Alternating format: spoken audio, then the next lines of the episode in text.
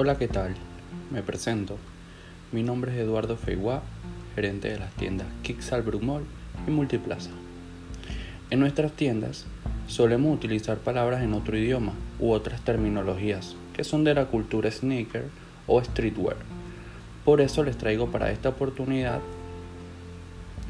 un glosario armado con la intención de facilitarles un poco la enseñanza de estos términos. También para ayudar a aquellos que sean nuevos en el mundo de las zapatillas o para quienes ya conozcan y tengan alguna duda sobre alguna palabra que quizás suenen a simple vista a lenguaje chino. Entonces empecemos. Sneaker. Su significado es zapatilla. Esta definición va a ser muy muy escuchada. Siguiente palabra, sneakerhead. Esta palabra se suele utilizar para definir a un fanático de los calzados deportivos. Streetwear si vamos al traductor e insertamos esta palabra, va a salir como resultado ropa de calle, pero para nosotros esto va más allá. Por eso lo utilizamos para hacer referencia a la indumentaria que causa tendencia, te da comodidad y no te deja por fuera de los lujos. Seguimos. Hype.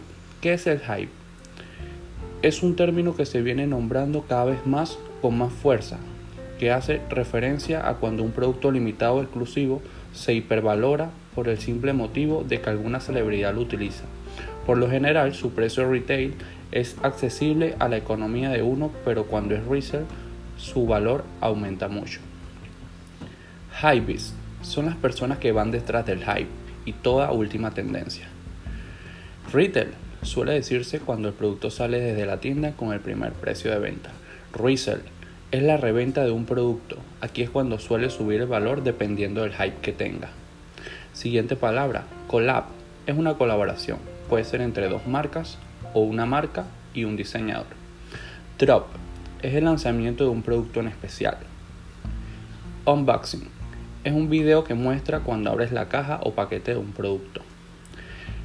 Retro es un modelo de zapatilla o indumentaria que ya fue lanzado anteriormente y debido a su gran demanda, este tiene que volver a ser relanzado. Siguiente palabra, desktop o podemos encontrar su abreviatura DS. Lo verán en muchos lados y es porque la gente suele usar esta definición para decir que un producto casi siempre se utiliza para la zapatilla, no fue tocado o usado. Siguiente definición, OG es el modelo original de una zapatilla antigua. Tiende a salir nuevamente con el tiempo.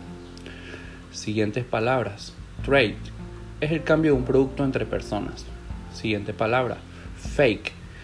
Falso o imitación de un producto. Seguimos. Custom.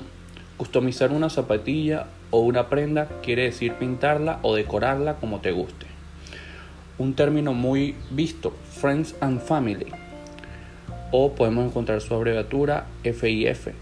Son modelos exclusivos que no salen a la venta, pero que son para gente amiga de la marca en cuestión. Siguientes términos: high, mid, low. High hace referencia a las zapatillas botas altas.